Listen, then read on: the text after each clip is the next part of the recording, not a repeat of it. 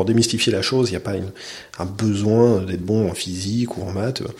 On a, des systèmes, on a des logiciels, euh, la tablette, euh, tu vois, un, bon iPad avec euh, tout ce qui va bien dessus fonctionne bien. Donc non, non, aujourd'hui, il faut pas un niveau phénoménal entre guillemets pour piloter. C'est pas nécessaire. Tout, c'est à la portée réellement de tout le monde.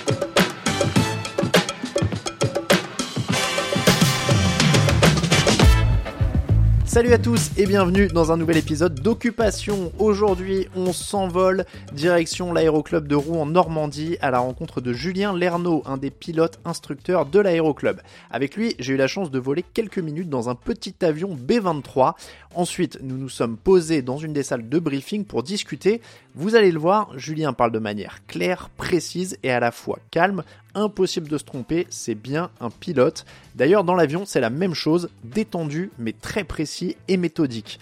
Comment on devient pilote, ses expériences en tant que pilote de ligne, mais aussi la sérénité qu'il faut pour enseigner, retourner un avion qui part en vrille ou se remettre en selle après une mauvaise expérience. On a parlé de tout ça dans cet épisode d'occupation.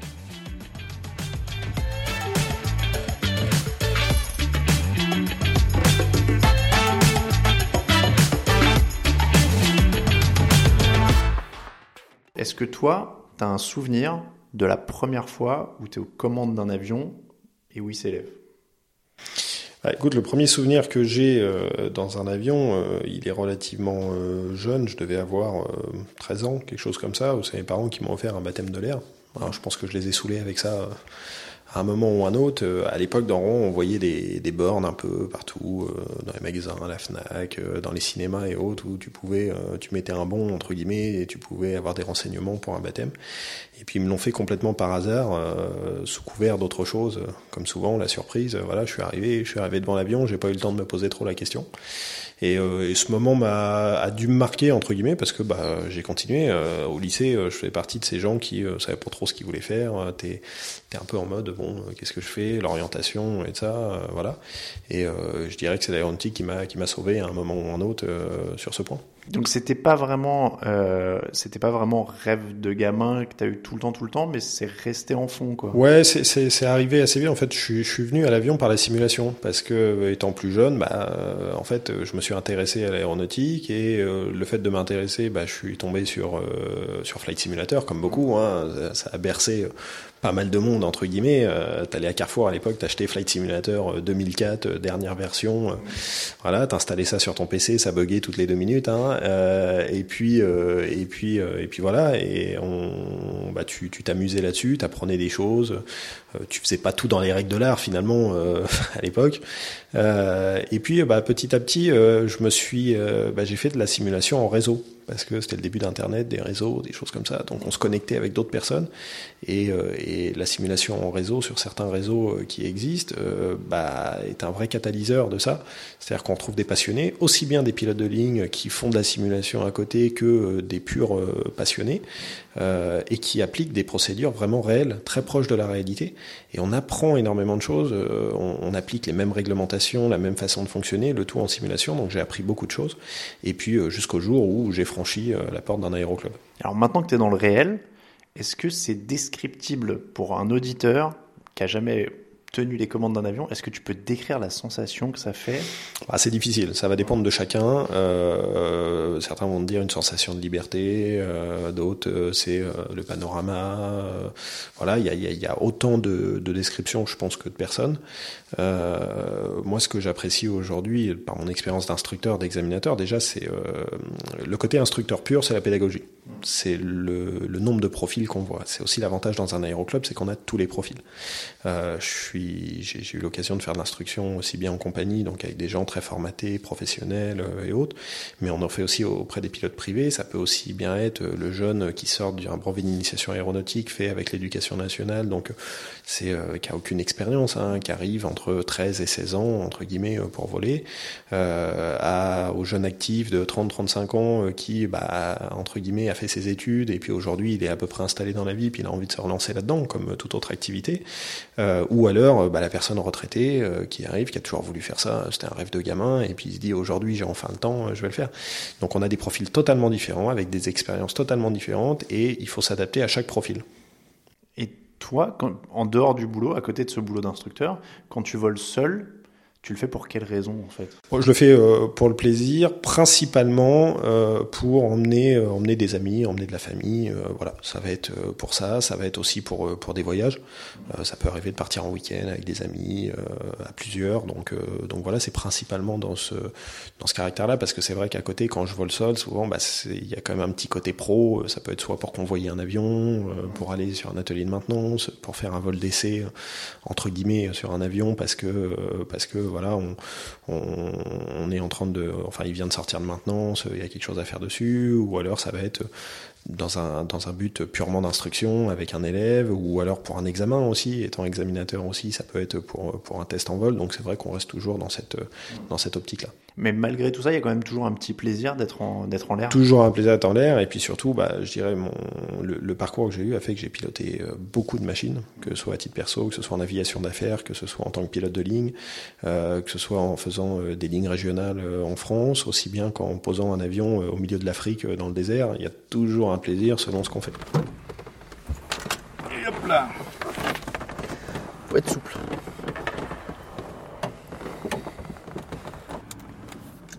Là, j'ai peur de toucher quoi que ce soit.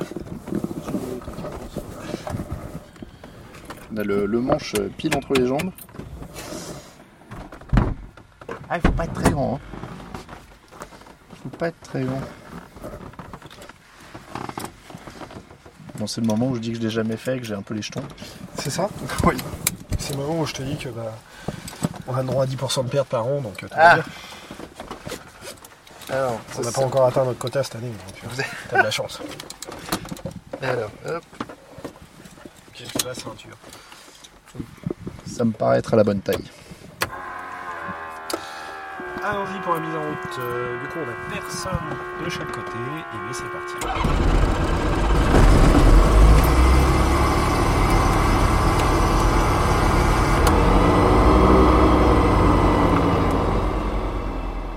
Je vais revenir un petit peu sur les avions de, on dit de tourisme du coup, le petit avion qu'on a pris. Tu voles à quelle vitesse? On était à quelle vitesse par exemple Alors, euh, globalement, on appelle ça l'aviation générale en contrario de l'aviation commerciale ou de l'aviation militaire. Euh, l'aviation générale, euh, c'est ce que c'est ce qui va globalement regrouper les pilotes privés et puis euh, le comment s'appelle les, aéroclubs, euh, voilà. ça regroupera aussi l'aviation d'affaires éventuellement quand c'est pas commercialisé ou du moins c'est des privés.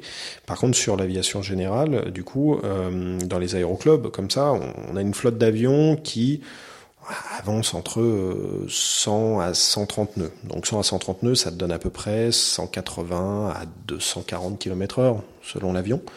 Euh, c'est dingue parce qu'on s'en rend pas compte en fait. Tu t'en rends pas compte dans l'immédiat, tu t'en rends compte quand tu approches le sol, puisqu'on a une vitesse d'approche qui est aux alentours de 70 nœuds. Euh, donc une vitesse d'approche aux alentours de 70 nœuds, ça te donne 120, 130 km/h. Finalement, on vient poser les roues à cette vitesse-là, euh, et on, on, va avoir autour de ça une. Tu, en fait, le phénomène de vitesse se voit pas dans l'élément en lui-même. Il se voit si tu es proche d'une couche nuageuse ou autre, plus tu vas être proche d'un autre objet de référence, bah là tu vas t'apercevoir de la vitesse. Euh, un, peu comme quand tu es dans un avion de ligne et que tu vois par le hublot un autre avion. Tout à fait. Soit un autre avion, soit euh, tu viens de passer au-dessus de la couche de nuages et donc tu t'aperçois tout de suite qu'il y a de la vitesse, tu vois à quelle vitesse ça défile. Mais euh, effectivement, si tu es, s'il fait grand beau, en dehors du fait de regarder au sol, tu verras pas grand-chose. Tu, me disais, dans l'avion, il y a euh, tel dispositif de sécurité, tel dispositif... Aujourd'hui, c'est sans risque. Alors évidemment, il n'y a pas de risque zéro, mais c'est très peu risqué, ces petits avions qu'on voit. Euh. De base, c'était pas très risqué entre guillemets. Je dirais c'est une question de pilotage. Après, euh, globalement, la plupart des accidents sont soit des facteurs humains, soit un problème de l'avion.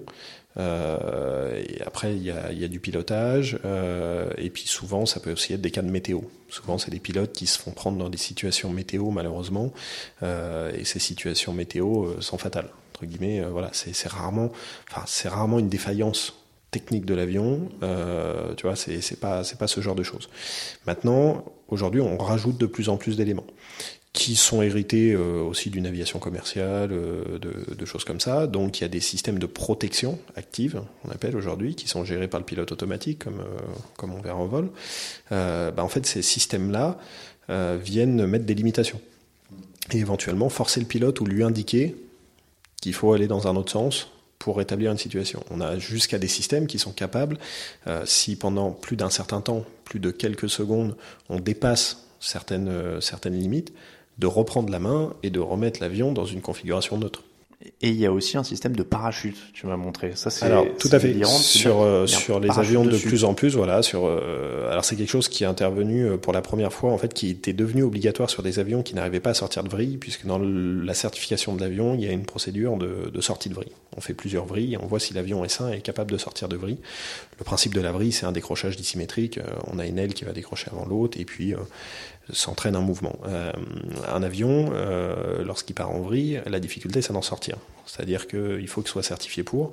Et comme on a cherché à faire des avions de plus en plus fins, avec une vitesse rapide, mais également, euh, comment dire, à, cette vitesse associée une, une, consommation mini, si j'ose dire. Donc il faut une, la, la, meilleure finesse possible. Hein. C'était le principe de la voiture, la CX à l'époque, d'avoir le meilleur coefficient de pénétration dans l'air. Euh, bah écoute, c'est exactement la même chose chez nous, mais à vouloir faire ça, le problème c'est qu'on met des petits artifices un petit peu partout sur les avions, et puis à un moment ou un autre, bah, sur le papier, ça vole bien. Par contre, quand l'avion euh, part dans une situation euh, incontrôlée, bah, il peut ne pas pouvoir en sortir. Donc, euh, bah, il y a un avion en particulier, le Cyrus, qui n'était pas en mesure de faire ça, auquel on a mis un parachute de cellules. Et puis, c'est quelque chose après qui s'est développé aussi sur les ULM, parce qu'il y a beaucoup d'accidents sur les ULM. C'est, l'ULM est très différent de l'avion. Euh, L'ULM, c'est quelque chose que, qui est pas soumis à la même réglementation, et euh, bah, on peut y toucher un petit peu euh, comme ça, entre guillemets. Et donc, chose qu'on a trouvé, bah, c'était de mettre un parachute de cellules. En gros, s'il y a un problème, on tire la poignée, il y a un parachute qui sort, et qui permet de, de descendre l'avion je vois un parachute pour humain, mais euh, l'avion, il tombe. Tu peux le diriger à ce moment-là ou il tombe sur une maison tu pourras, pas, tu pourras pas le diriger. C'est pour ça que bah, normalement, quand on sort le parachute, bon, on essaye d'être dans une zone euh, qui est pas, voilà, où il n'y a pas trop de monde. Euh, si tu peux le faire sans qu'il y ait de forêt, de choses comme ça, c'est bien aussi parce que tu maîtrises pas les arbres qui en dessous, mais c'était une zone dégagée. Alors as vu, tu vois en l'air ce que ça donne. Hein. On a des grandes étendues finalement. Hein. Les villes sont très concentrées. Il y a beaucoup d'étendues autour de nous. De toute façon, on n'a pas le droit de survoler euh, les villes, les habitations euh, comme ça. Il y a des restrictions en vol. Euh, mais à partir du moment où on est au milieu de la campagne, bah, c'est clair que si t'arrive un souci, après tu pourras pas toujours le maîtriser. Euh, si ça t'arrive de nuit, si ça t'arrive dans des conditions météo particulières, bon bah tu tires le parachute et puis voilà, ça a permis de sauver beaucoup de monde, certains avions. Et aujourd'hui, on, on, voit de plus en plus d'avions être équipés de ce système. Euh, de protection qui est quand même, euh, qui est quand même une, une, grosse mesure de sécurité. Tu parlais de partir en week-end avec des amis. Jusqu'où on peut aller avec un avion de tourisme? T'as pas de limite. Globalement, on va être, on va être clair, t'as pas de limite du tout.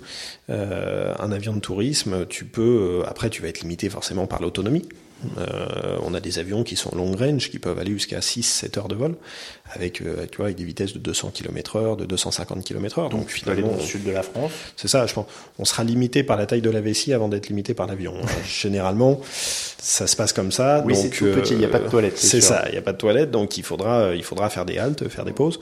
Donc, et puis ça fait du bien de faire des pauses aussi euh, entre deux.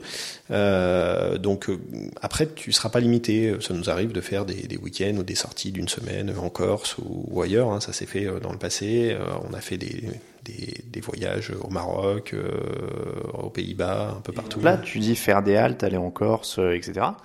Donc tu pars de Rouen. Et euh, si tu veux faire une halte quelque part, en fait, il fallait que ce soit prévu dans le plan de vol avant et que tu aies prévenu l'aérodrome en question, ou tu arrives sur zone et tu préviens la tour de contrôle. En fait, tout dépend de, de comment tu voles. Il y a plusieurs règles de vol. Il y a des règles de vol totalement à vue, on ne fait que regarder à l'extérieur, donc il faut que les conditions météo soient bonnes. Il y a des pilotes et des avions qui vont être qualifiés ce qu'on appelle IFR, donc aux instruments. Quand on vole aux instruments, on aura l'obligation de déposer un plan de vol. Après, si tu restes sur le territoire national, j'entends tu fais pas de franchissement de frontières, euh, on n'est pas obligé de déposer un plan de vol. On peut partir de Rouen, euh, descendre à Marseille, entre guillemets. On n'a aucune obligation de déposer un plan de vol. Euh, on va rentrer en contact avec différents organismes, mais c'est pareil, ces organismes peuvent être fermés aussi tu pourrais très bien le week-end, euh, au beau milieu de la nuit, euh, traverser la totalité de la France sans jamais contacter personne, si tu respectes les attitudes, parce que les différentes zones sont fermées. Une zone, ça se ferme, ça s'ouvre, les contrôleurs sont pas là tout le temps, contrairement à ce qu'on pourrait croire, ça dépend, euh, ça dépend où. Donc voilà, nous à Rouen, bah, ils ferment tous les soirs, ils rouvrent le matin, mais si tu viens voler à 2 heures du matin, il y aura personne. Donc officiellement, on est dans ce qu'on appelle un espace aérien non contrôlé, qu'il y a d'autres règles que l'espace aérien contrôlé. Et puis quand la zone s'active, les règles de l'espace aérien contrôlé reviennent. Donc, euh, alors, dans la préparation du vol, on demande au pilote, parce qu'il faut quand même qu'il prévoit son ampleur carburant, il faut quand même qu'il prévoit pas mal de choses, hein, la réglementation est assez euh, restrictive là-dessus, il va être nécessaire que le pilote euh, bah, prévoit tout ça quand même. Donc oui, le terrain généralement où il va se poser pour refueler est prévu. Pourquoi? Parce qu'on va appeler euh, le service au sol, les opérations ou autres, le gestionnaire de l'aéroport, lui demander euh, bah, quelles sont les facilités, comment on va payer, euh, parce que c'est un petit peu comme sur la route. Hein. Oui, c'est vrai qu'il faut payer ton Est-ce qu'il y a un automate Est-ce Mm. qu'il y en a pas Est-ce qu'il faut que quelqu'un soit là Euh, Quel type de carburant aussi Parce que tous les avions consomment pas le même carburant. Euh, T'en as certains qui vont être un carburant sans plomb, d'autres avec un carburant plombé qui s'appelle l'avgaz euh, sans LL, d'autres avec euh, du jet 1, donc du kérosène. Chaque avion peut consommer quelque chose si l'aéroport n'est pas équipé pour te recevoir et avoir ce carburant-là. Donc oui, on, prévoit en avance. Et euh, la réglementation, entre guillemets, demande au commandant de bord bah, d'être prévisible là-dessus. C'est-à-dire qu'il va prendre toutes les marges de sécurité possibles pour, euh, pour assurer ça. Et au-delà de ça, c'est de prévoir aussi, éventuellement, si on ne pouvait pas se poser sur ce terrain-là, prévoir des dégagements éventuels pour pouvoir dégager sur un autre aéroport. Qui est la différence avec le déroutement. Dans notre jargon, un dégagement est vraiment un terrain qui a été prévu à l'avance. Un déroutement, c'est quelque chose qui n'est pas du tout prévu. J'aime bien parce que tu as une main sur le, le tableau de bord, on a l'impression que tu es tranquille le, sur la portière. Quoi.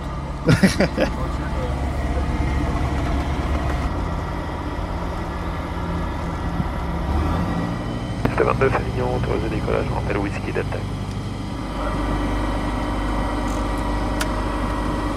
Allez, décollage autorisé, on prend une grande respiration.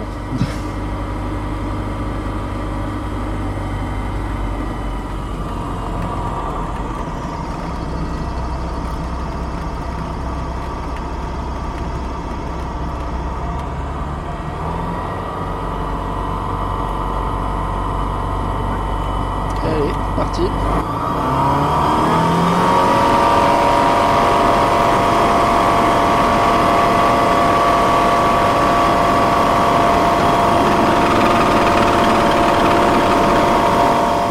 Hop là, allez.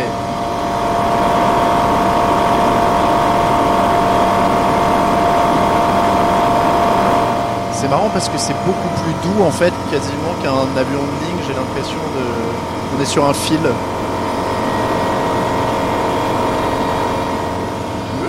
Ça bouge quand même.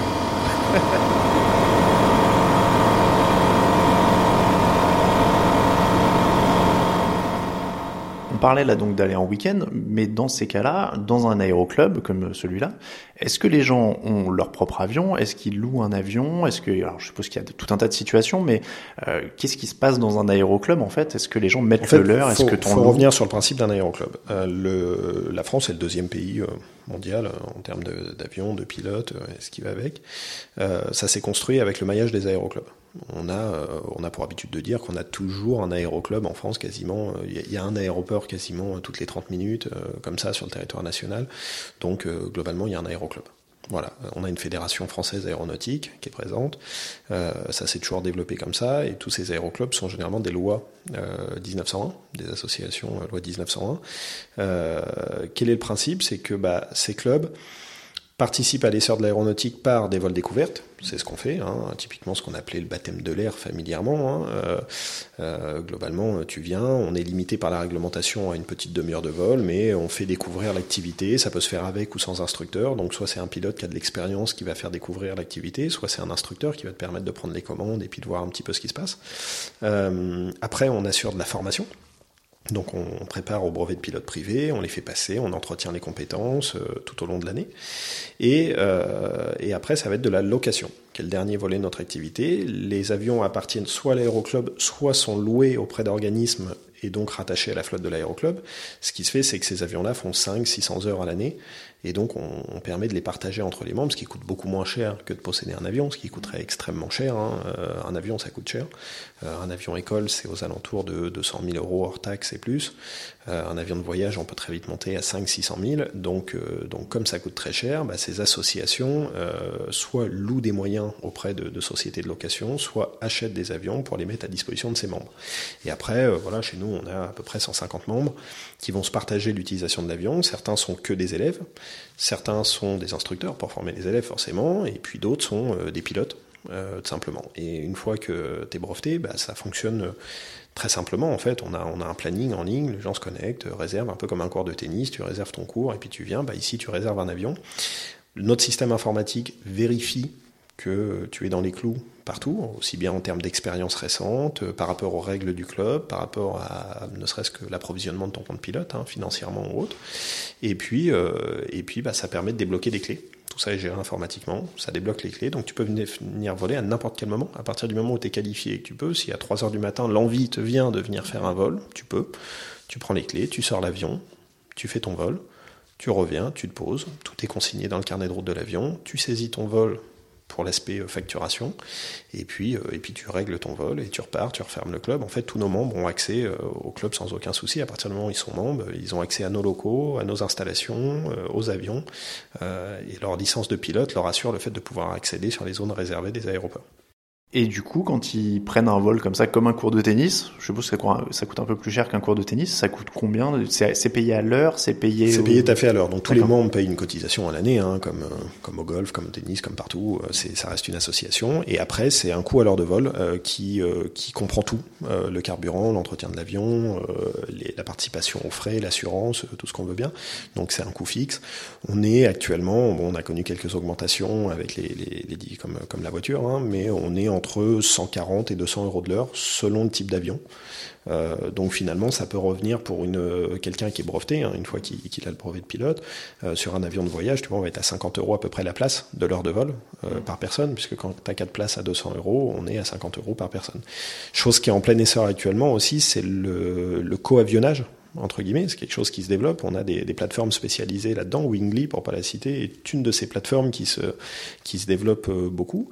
Et euh, bah, si tu veux, cette plateforme-là permet de mettre en relation des personnes de l'extérieur avec euh, avec des pilotes qui font des vols. Alors c'est beaucoup connu des pilotes, ça mériterait d'être connu encore plus du grand public.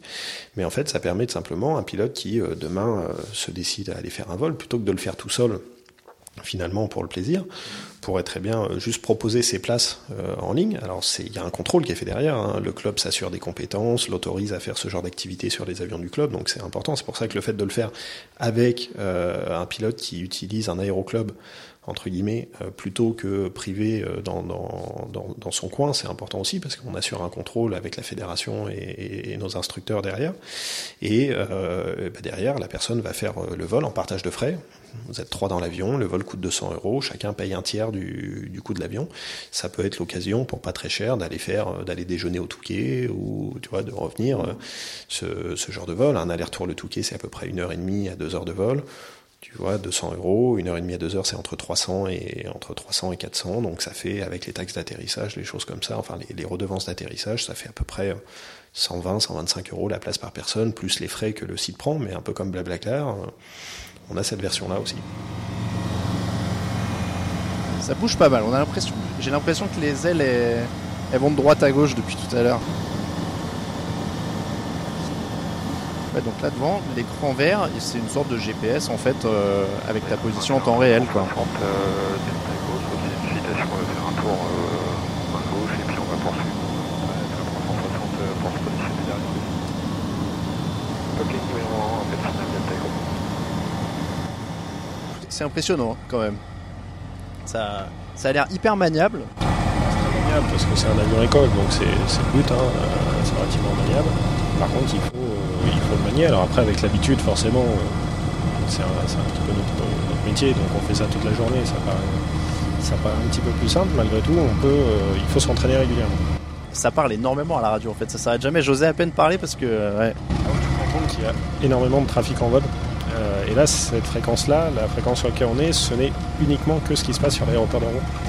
Euh, parce qu'après, tu peux avoir euh, des, ce qu'on appelle des déclassements, donc avec des zones, sur un même aéroport, il peut y avoir plusieurs fréquences, donc le trafic est sur le moment de se poser, ou il est en approche, il est au départ, donc il y a plein de fréquences, ou alors même il est en train de rouler. On peut séparer les trafics. Et certaines fréquences, comme Paris, sont beaucoup plus saturées que ça, donc il y a des dizaines et des dizaines d'avions en même temps qui, qui volent, on ne se rend pas compte du monde qu'il y a au-dessus de nous.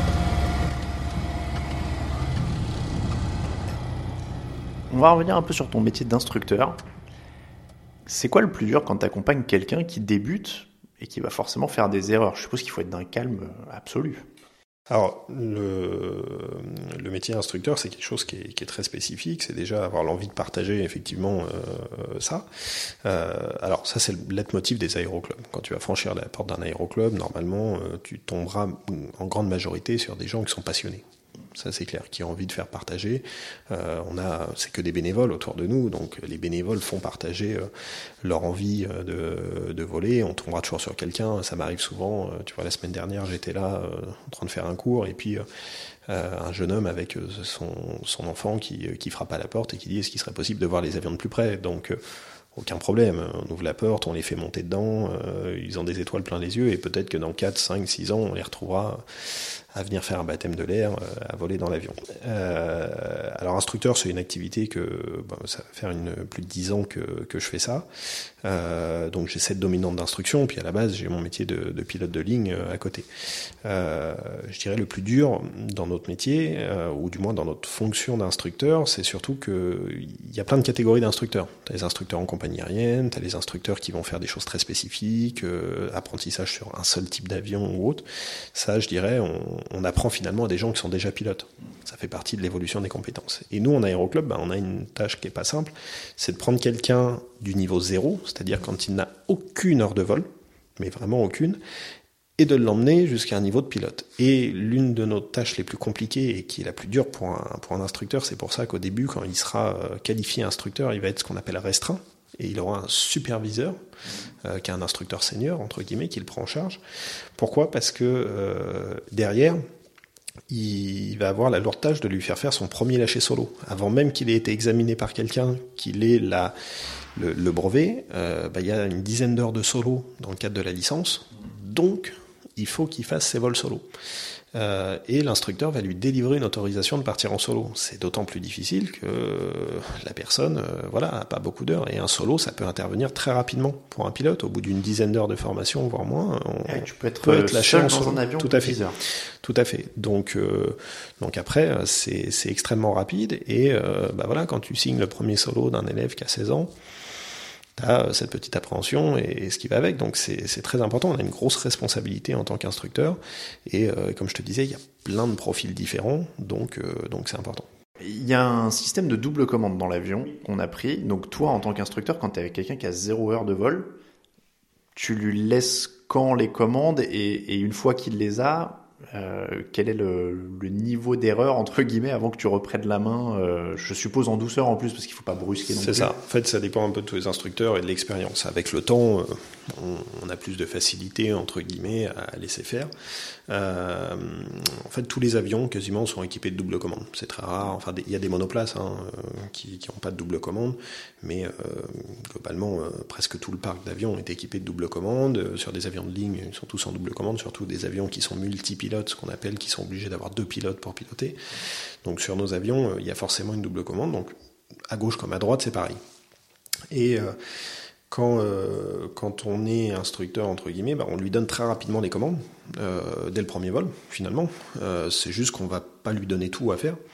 Euh, la première leçon est très cadrée, ça commence par le roulage, donc dès le départ, bah, il va apprendre à rouler au sol, et puis après on va décoller, on va lui donner les commandes en vol pour s'apercevoir qu'un avion, il y a trois axes, lui montrer ce qui se passe, et puis ça arrive très rapidement, au bout du troisième, deuxième, troisième, quatrième vol, le décollage, les premiers virages, les montées, les descentes, la gestion du moteur, tout ça arrive très très rapidement, donc on lui donne les commandes très vite. La phase la plus délicate, c'est euh, finalement, ça va être l'atterrissage, d'apprécier le plan de descente vers la piste, et puis ce qu'on appelle l'arrondi, donc le moment où on passe d'un vol où on est légèrement en descente vers la piste, au moment où on doit légèrement cabrer l'avion pour venir le poser euh, délicatement sur la piste. Donc c'est cette phase-là qui est la plus dure pour un pilote à, apprécier et qui doit s'entraîner régulièrement. Chaque avion en plus a son sa visualisation euh, qui est différente, de jour, de nuit, ça change beaucoup. Donc ça, ça demande de l'entraînement. Et donc une grosse partie de la formation de pilote se fera aussi en tour de piste, qu'on appelle le tour de piste. Bah, finalement, c'est tourner autour de la piste. Beaucoup, beaucoup, beaucoup. On a l'impression qu'il y a beaucoup d'avions en vol, mais en fait, c'est le même avion euh, qui tourne.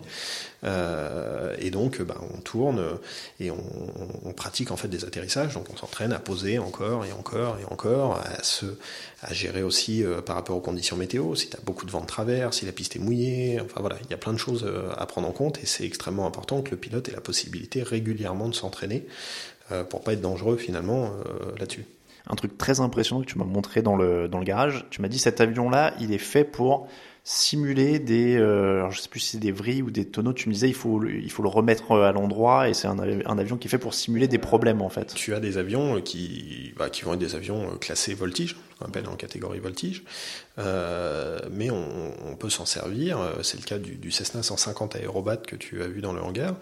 Euh, on, on s'en sert dans la formation entre guillemets pour faire ce qu'on peut appeler de la mise en garde pour les pilotes. La mise en garde, c'est de leur montrer ce qui peut se passer sur un avion, comment on arrive dans cette situation-là et comment on en sort. Et effectivement, c'est un avion qui est capable bah, justement de partir en vrille, de faire du vol sur le dos. Euh, voilà, tu peux complètement le mettre à l'envers, de faire des boucles, des, choses en fait, ce qu'on appelle le looping, des choses comme ça.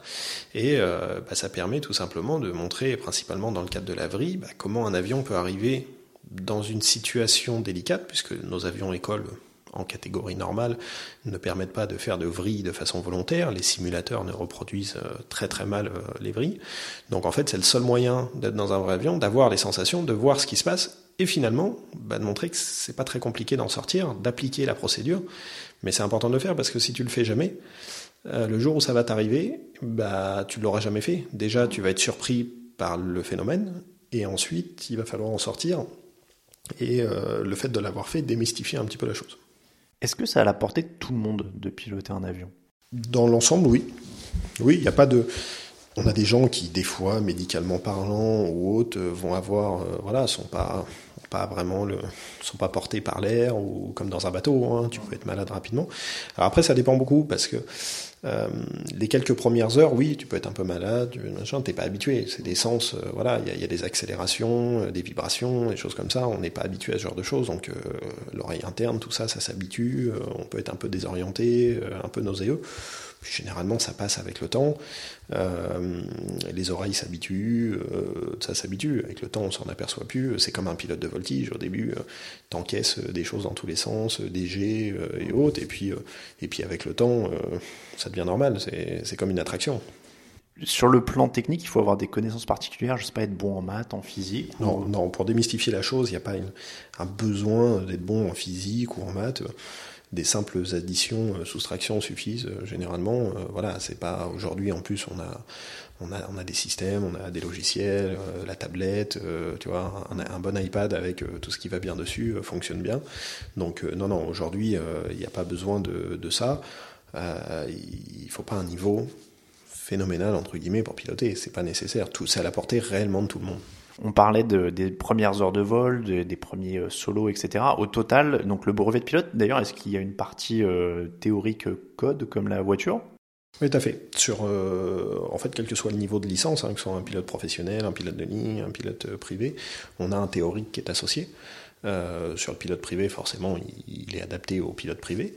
Mais euh, oui, effectivement, il y, a, une, partie théorique qui est composée de deux modules principalement, une épreuve commune et puis une épreuve spécifique, puisque tu pourrais très bien faire une licence euh, d'hélicoptère, une licence euh, de planeur ou autre. Donc on a des parties spécifiques et communes. Et on passe différentes épreuves qui regroupent aussi bien de la réglementation, des facteurs humains, de la communication, pour parler à la radio, hein, malgré tout. Euh, tu vas avoir de la, navigation, de la préparation de vol, de la météorologie. Il faut pouvoir appréhender tout ça. Donc effectivement, il y a euh, une épreuve théorique qui te donne accès comme le code à un théorique. Et après, on a une épreuve pratique qui se prépare. Euh, globalement, le volume pour passer le, brevet de pilote privé, le volume réglementaire, c'est 45 heures sur un PPL, un petit peu moins sur le LAPL qui est, une, qui est un brevet euh, un tout petit peu en dessous, mais pour parler du PPL, c'est celui qu'on fait à 95%, hein, la, pure licence de pilote privé qui donne l'accès euh, à titre privé à voler un avion en tant que commandant de bord.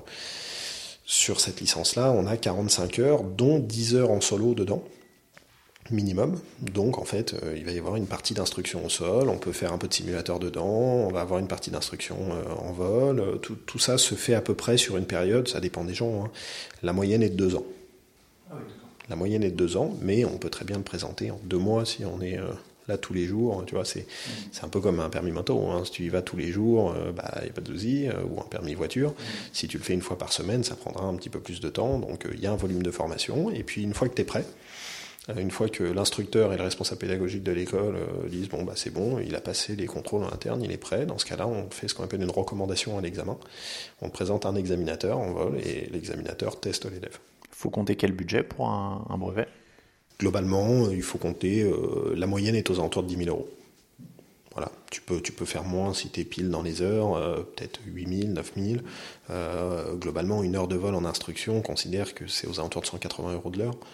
Euh, il y a 45 heures à faire, donc ça te, donne, globalement le budget. Il va y avoir des petits frais annexes, euh, d'acheter un casque éventuellement à un moment pour le pilote, euh, de la documentation, des cartes, tout, tout le petit matériel entre guillemets qui va à côté si on commence jeune, parce que tu parlais de, gens qui ont entre 13 et 16, tu disais, je crois. Oui, fait. En fait, il n'y a, pas, a pas de limitation. On peut très bien commencer à 10 ans si tu as envie. Hein. Tant, que tu touches les pédales, il n'y a pas de souci.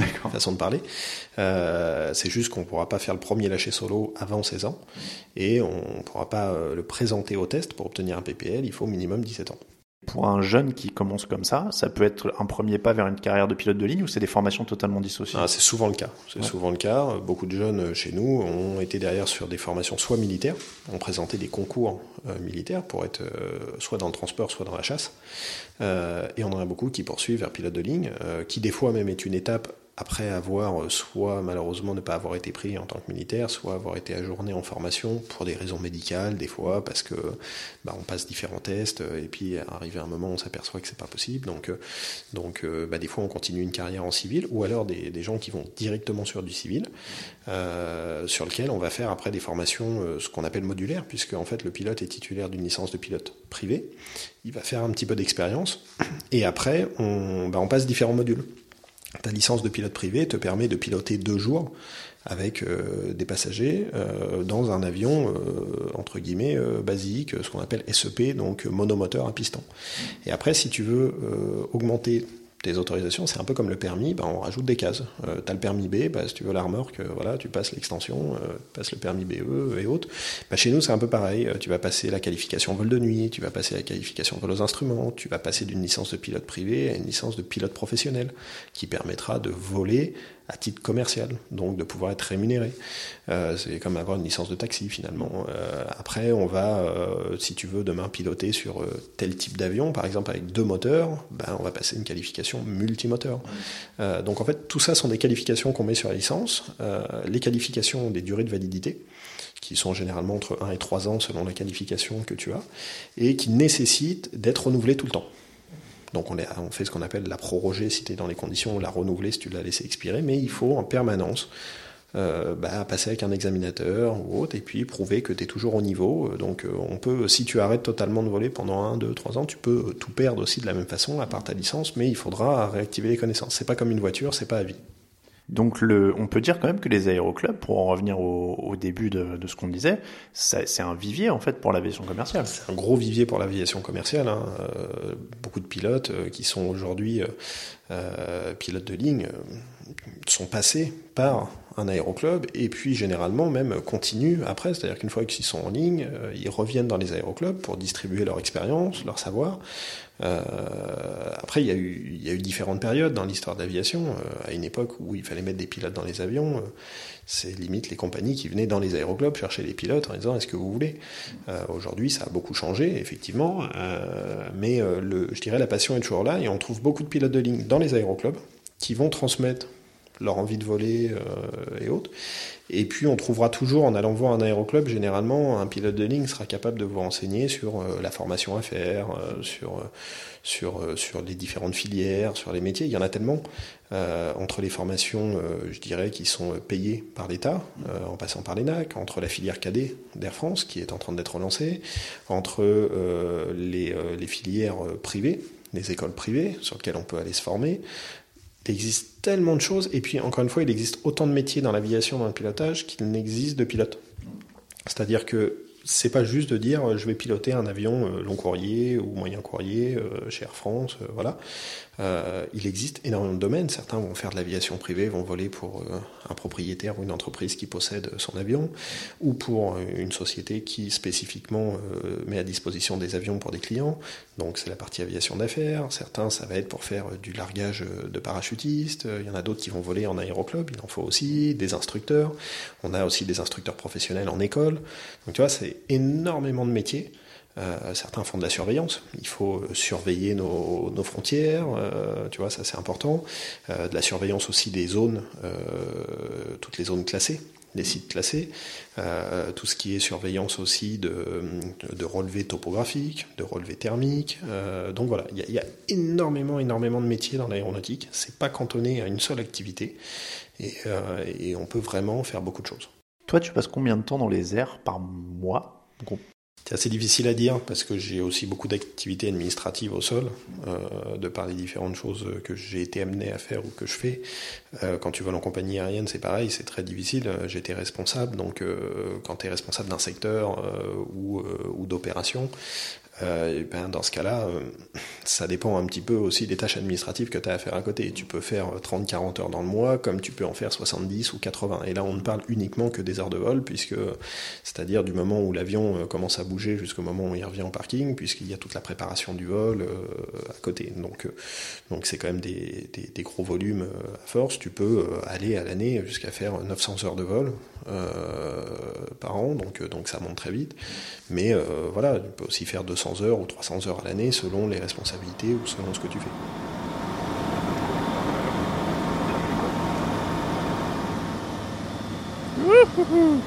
Où ça tourne Bon, là j'ai une belle vue sur ma droite, hein, avec, avec l'inclinaison, ça fait, euh, ça fait quelque chose de sympa. Ah oui, là on ralentit, je vois la piste. Euh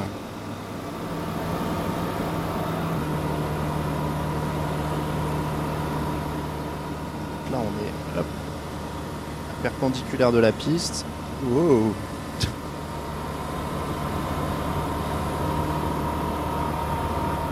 C'est l'altitude qui a été annoncée dans le casque. Ouais, 500 pieds.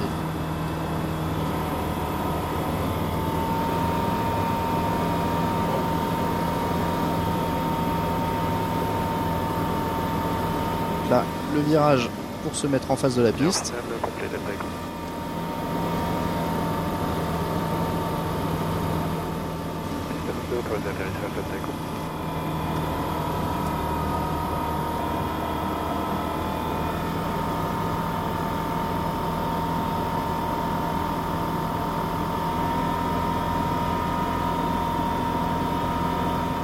Allez, les derniers mètres, la piste se rapproche et...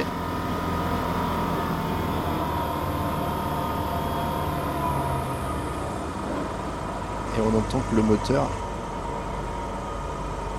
quasiment silencieux.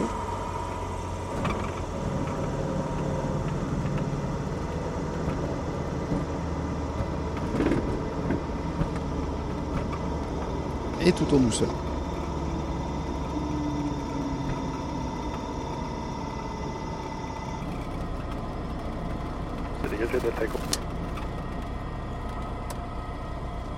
Allez, écoute.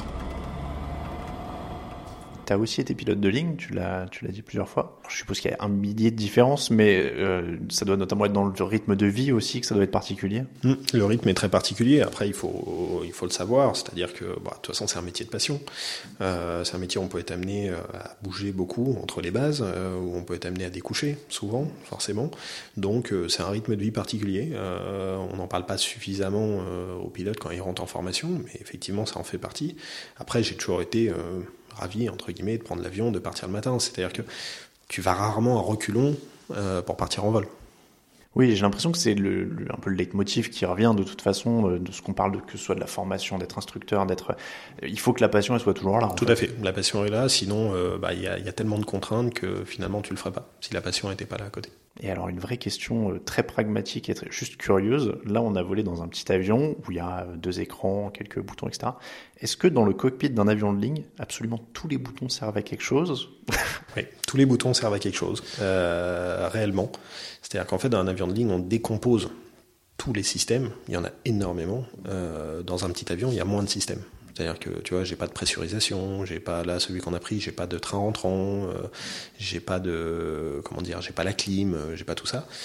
Un avion de ligne, ben, il va y avoir des systèmes de sécurité supplémentaires, il va y avoir euh, tous les systèmes vont avoir des boutons pour pouvoir euh, en cas de panne ou défaillance les isoler, faire quelque chose. Donc en fait tous les boutons servent à quelque chose. Par contre lors d'un vol, je dirais normal, ben, on n'est pas censé se servir de tous ces boutons. C'est-à-dire qu'on va s'en servir de certains pour les opérations spécifiques de mise en route d'un ré ou euh, pour euh, arrêter la clim, remettre la clim, euh, les arrêter pour gagner des performances sur l'avion au décollage par exemple et les remettre après. Donc ça c'est une décision de l'équipage de dire bah là on va faire plutôt ça, on va privilégier ça ou ça. Mais par contre euh, c'est en cas de panne où là on aura besoin de ces boutons pour isoler des systèmes, pour changer des, des, des, modes de fonctionnement du système électrique de l'avion ou du système hydraulique. et donc on appuie sur les boutons en suivant des checklists bien souvent, des procédures. Il n'y a rien qui est inventé dans un avion. Hein. On n'est pas voilà, il y a, y a toujours une procédure qui est, qui est définie, euh, qu'on va suivre. Il y a une méthode d'analyse. C'est un monde extrêmement rigoureux. Euh, pour celui qui ne connaît pas, qui est néophyte et qui rentre là-dedans, en fait, c'est quelque chose d'extrêmement rigoureux qui nous apprend à suivre des procédures, qui nous apprend euh, une rigueur, de la communication aussi, le travail en équipage, quelque chose de fabuleux. Encore une fois, il y, a, il y, a, tellement de choses entre voler en tant qu'instructeur à titre euh, avec un seul élève entre guillemets comme ça, euh, ce qu'on appelle monopilote entre guillemets, donc tout seul, et puis de voler le travail en équipage, c'est une. Euh, si tu as un jour l'occasion d'assister euh, de l'arrière, c'est un peu comme une partition de musique. Tu as, as, un fil conducteur et en fait les actions passent avec une, une fluidité, le travail en équipage est quelque chose d'important et c'est important de bien entraîner les pilotes là-dessus parce que si on casse ce travail en équipage, bah c'est souvent là que euh, les, les, problèmes interviennent. Et surtout en cas de panne. C'est ce qui permet, en étant très structuré, d'être serein en fait dans l'avion, dans ce qu'on fait. Et donc on en revient au basique toujours, dit toujours. Il y a deux choses hein, dans l'aéronautique qui sont simples, revenir au basique et le bon sens paysan. Voilà. Tu parlais de panne, est-ce que tu as déjà eu des frayeurs dans un avion? Des frayeurs, pas spécifiquement. Des cas de panne, j'en ai eu. Euh, des cas de panne même en, en en aviation de ligne, hein, des cas de panne avec des retours terrain, avec les passagers ou autres, euh, j'en ai eu, j'en ai connu. Euh, souvent, c'est des petites pannes. Euh, après, tu prends une décision en fonction des conditions qui t'arrivent. Euh, si c'est une panne d'un système euh, de dégivrage, entre guillemets, et que tu es dans des conditions givrantes parce qu'on est au milieu de l'hiver et que ça givre, oui, c'est un cas de panne, mais euh, voilà, il y a une procédure, tu es entraîné pour, en, en, compagnie, tous les six mois, les pilotes sont au simulateur, s'entraînent, font des procédures, n'arrêtent pas. Donc c'est un métier très très exigeant qui demande d'être toujours en formation continue. on ne s'arrête jamais, et ça demande de toujours travailler. Donc on est obligé de se remettre dedans en permanence, de suivre les évolutions réglementaires, mais de aussi connaître parfaitement l'avion sur lequel on vole. Euh, et donc pour ça, ça demande énormément d'entraînement. Je posais la question en fait parce que je me demandais si en cas de de panne grave ou s'il y a justement un atterrissage difficile ou des choses comme ça, euh, si au niveau psychologique il faut se remettre très très vite en selle. Ouais. Ou... Généralement on dit qu'il faut tout de suite remonter dans l'avion parce que si on laisse euh, ce côté psychologique entre guillemets, bah, plus le temps passe, moins on a envie d'y retourner. Euh, c'est déjà arrivé euh, ici en aéroclub qu'on ait des pilotes hein, qui fassent des sorties de piste par exemple, qui se retrouvent avec un avion cassé en deux, euh, voilà, en dehors de la piste ou autre. Généralement, euh, quand on le peut, on, on, repart tout de suite en vol, euh, instructeur plus le pilote, pour tout de suite leur mettre en confiance euh, que voilà, ça, c'est des choses qui peuvent arriver. Encore une fois, euh, on a l'habitude pour dire, bah il y a celui à qui c'est arrivé, celui à qui ça arrivera.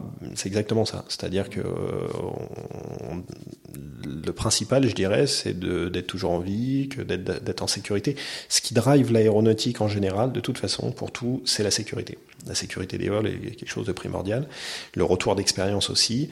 Et on, a mis en œuvre, ça s'applique au sein des aéroclubs, mais ça s'applique aussi, aussi au sein des compagnies aériennes, ce qu'on appelle la culture juste et la culture non punitive, entre guillemets. C'est-à-dire que le fait de reporter ces erreurs est important parce qu'ils peuvent servir à d'autres quand on les utilise, euh, pour éviter de les faire, mais aussi pour mettre en place des procédures et des barrières qui permettent d'atténuer les risques je dirais jusqu'à les supprimer, même si on les supprime jamais totalement, mais plus on va faire part d'expériences, d'erreurs qu'on aurait pu faire, la remontée d'expérience est quelque chose de très important qui n'existait euh, peut-être pas dans le passé, mais qui est au sein de la culture depuis 20 ans et plus, et qui, qui est vraiment le socle de l'aéronautique aujourd'hui c'est un concept qui est hyper intéressant. N'empêche de dire, on peut reporter les, enfin, reporter les erreurs qu'on a fait sans risquer en fait de sanctions Tout à fait. pour permettre aux gens de en sachant qu'on demande de reporter forcément les erreurs hein, entre guillemets euh, qui sont non volontaires. Oui. Mais euh, effectivement, oui, c'est cette culture non punitive qui pousse les gens en fait à, à dire d'eux-mêmes, bah voilà, on a fait tel genre de choses.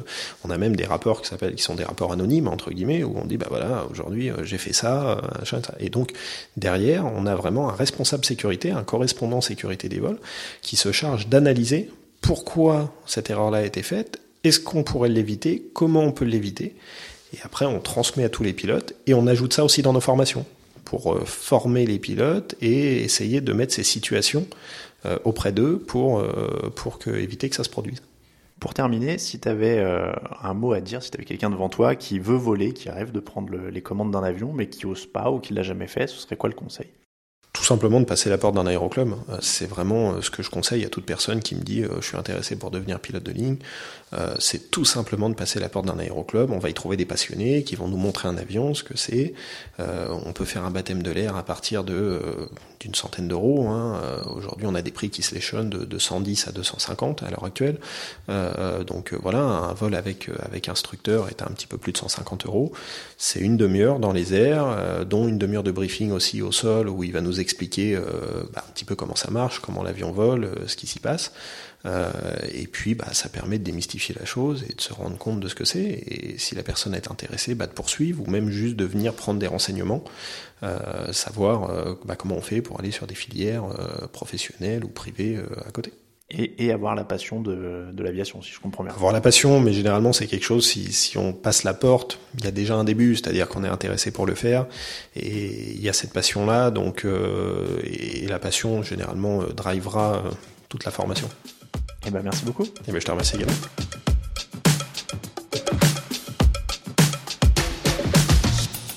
Vous venez d'écouter Occupation, un podcast TDA Média tourné et monté par moi-même, Alain Mattei.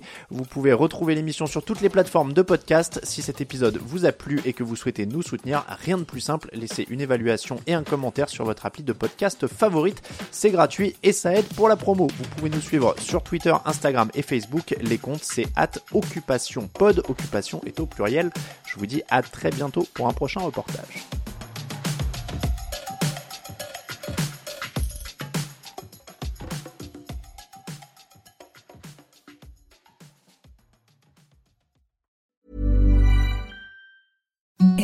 The softest sheets you've ever felt. Now imagine them getting even softer over time. That's what you'll feel with Bowl and Branch's organic cotton sheets. In a recent customer survey, 96% replied that Bowl and Branch sheets get softer with every wash. Start getting your best night's sleep in these sheets that get softer and softer for years to come. Try their sheets with a 30-night guarantee. Plus, get 15% off your first order at bowlandbranch.com. Code BUTTERY. Exclusions apply. See site for details.